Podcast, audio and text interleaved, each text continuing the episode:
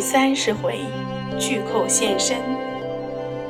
观世音菩萨在登州府施药救人之后，有一天心中忽然有些感应，菩萨便施出天眼，四下一看，就明白了一切。于是就一路向浙江地界走来。原来有一班东夷国人到中土游历，听说了五台山的胜境。便先到那边去玩赏。那五台山佛寺众多，都规模宏大。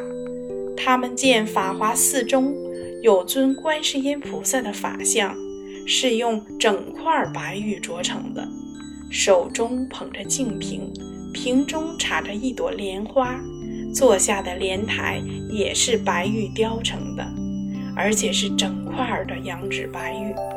东夷人看在眼里，贪念陡生。他们一商议，便趁着寺中僧人不留意的时候偷了就走。等到寺中僧众觉察了，那一班东夷人已经逃得无影无踪。那班东夷人自从偷了玉观音，一路绕道到了浙江，想由此出海回归本国。观世音菩萨就在这时候受了感应，立刻动身赶来。恰好这时东夷人停船在潮音洞下，准备等天一亮就开船。于是菩萨施展法力，霎时间海面上长出万朵莲花，绿叶随风舞动，把海面完全遮住了。等到天亮了，东夷人解开缆绳。却发现竟然找不到去路，正在慌乱之中，忽然海面刮起了风浪，将他们的一条小船吹得上下不定，几乎要翻过去。几个东夷人吓得魂飞魄散，不知所措。慌乱中，有人向普陀岩看了一眼，却看见观世音菩萨手捧宝瓶莲花，端端正正的。站在峰巅，东夷人到这时才知道是菩萨在施展法力，于是狂拜哀求，愿将从五台山偷来的观世音菩萨玉像留在朝阴洞中。祷告了一番之后，顿时风平浪静，海面上的莲花也不见了。东夷人将玉观音像送到朝阴洞中。然后开船离开了东土大唐。远近的人听了这样的奇事，都来瞻礼膜拜。因为这尊观音玉像不肯跟随东夷人而去，所以世人称它为不肯去观音。其实仍然是持莲观音的宝像。那里的海面因为观世音菩萨用莲花阻止遗传。所以就称为莲花洋。再说唐朝末年，天下动乱，李克用、李克用等人残暴不忍，弄得生灵涂炭，民怨极深。浙江临安有个人叫钱庙，虽然是个寻常的小人物，但生就一副忠肝义胆，练得一身好功夫。看了当时的情形。心中愤愤不平，他召集乡勇，自己组织了军队，而且屡建奇功，安定了浙江等地。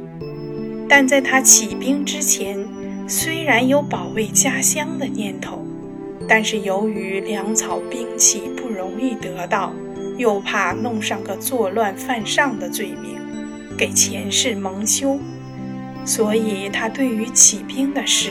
迟迟不敢下决定。有一天，他梦见观世音菩萨向他说：“钱缪，钱缪，你不要再踌躇不前。你既然有保卫乡土的意愿，拯救黎民的心志，这就是一片善念。老天保佑善信的人，就算他身经百战，也不会落败。